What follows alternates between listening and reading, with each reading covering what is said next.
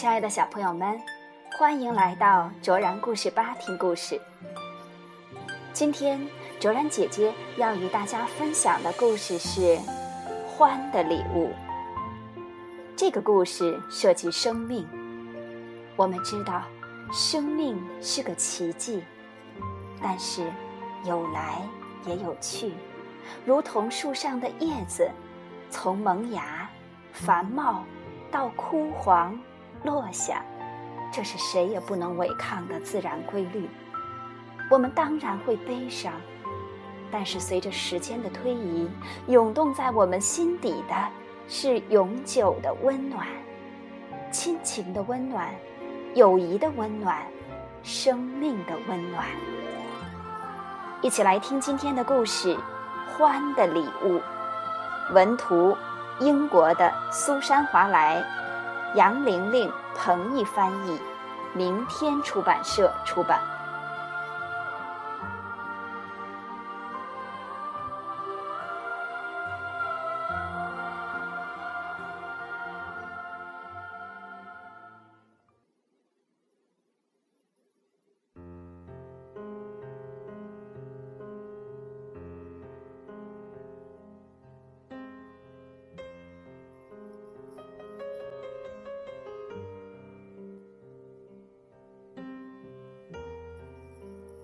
欢，是一个让人依靠和信赖的朋友，总是乐于帮助大家。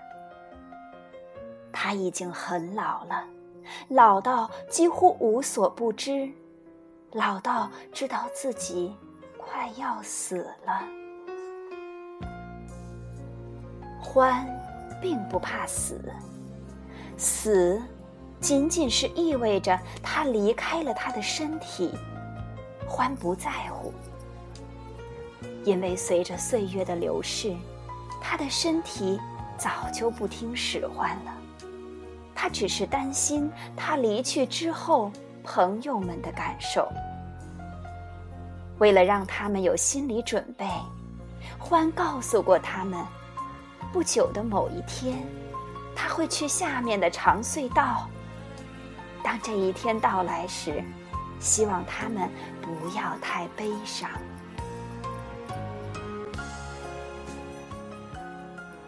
有一天，当欢看着鼹鼠和青蛙比赛冲下山坡时，他觉得自己特别的老，特别的累。他多想和他们一起跑啊！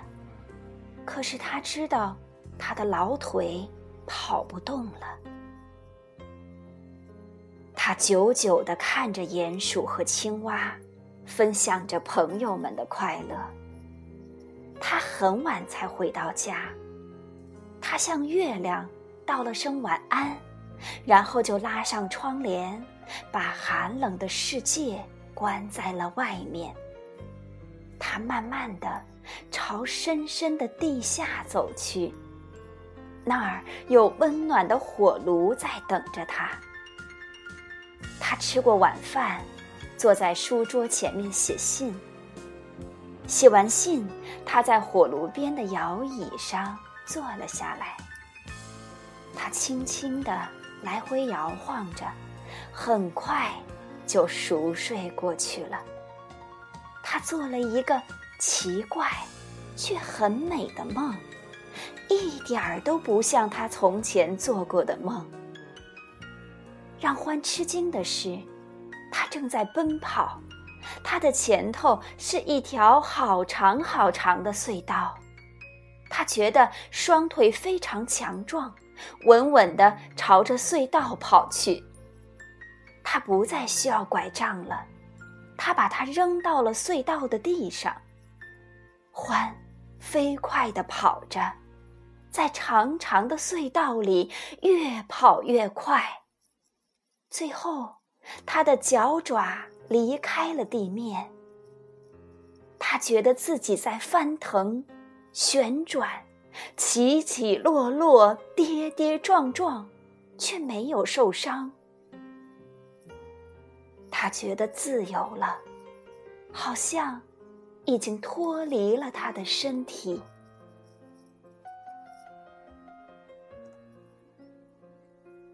第二天。欢的朋友们都焦急地聚集到了他的门外，他们担心是因为他没有像平时那样出来说早安。狐狸报告了一个悲伤的消息：欢死了。他把欢的信读给大家听。信写的很简单，我去下面的长隧道了，再见，欢。所有的动物都爱欢，大家都非常伤心，特别是鼹鼠，它非常失落、孤独、难过的要命。那天晚上，鼹鼠在被窝里一直想着欢，眼泪顺着他那天鹅绒般的鼻子流下来，他紧紧抱着的毯子都湿透了。外面开始下雪了，冬天来了，很快。厚厚的积雪就把动物们的家埋了起来。接下来的几个月里，他们会待在温暖而舒适的家中度过寒冬。雪盖住了乡村，却掩盖不住朋友们的悲伤。欢总是在别人需要他的时候出现。现在他不在了，动物们都不知道该怎么办了。獾说过，希望他们别难过，但这真的很难。春天快到了，动物们常常互相串门，常常说起獾还活着的那些日子。鼹鼠很会用剪刀，他说起了欢教他怎样用一张折纸剪出一长串鼹鼠的事。那天，他剪了一地的纸鼹鼠，最后他终于剪出了一长串手拉手的鼹鼠。他说，他还记得当时的那份喜悦。青蛙是一个滑冰高手，他回想起他怎样在欢的帮助下，在冰上迈出打滑的第一步。欢亲切地带着他滑，直到他敢自己滑。狐狸想起他小时候总是系不好领带，是欢教会了他。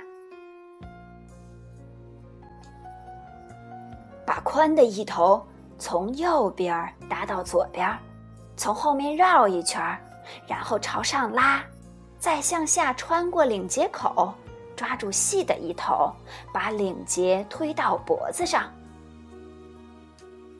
现在，狐狸会系各种各样的领结，有些系法还是他自己发明的呢。当然，他自己的领带。也总是记得无可挑剔。欢把自己烤姜饼的独家秘方交给了兔子太太，还教他怎样烤出兔子形状的姜饼。兔子太太出色的厨艺在全村都出了名。当他说起欢给他上的第一堂烹饪课时，他说。那么久了，好像还能闻到刚出炉的姜饼的香味儿。所有的动物对欢都有一段特殊的回忆，他教过他们的一些事情，他们现在做的好极了。欢给每个朋友都留下了离别礼物，他们可以永远珍藏下去。有了这些礼物，他们就能够互相帮助。等到最后的积雪融化了的时候，动物们的悲伤也慢慢的融化了。每当提到欢的名字，说起欢的又一个故事，大家都露出了微笑。一个温暖的春日，鼹鼠走到他最后一次看到獾的山坡上。他想要谢谢獾送给他的离别礼物。谢谢你，欢。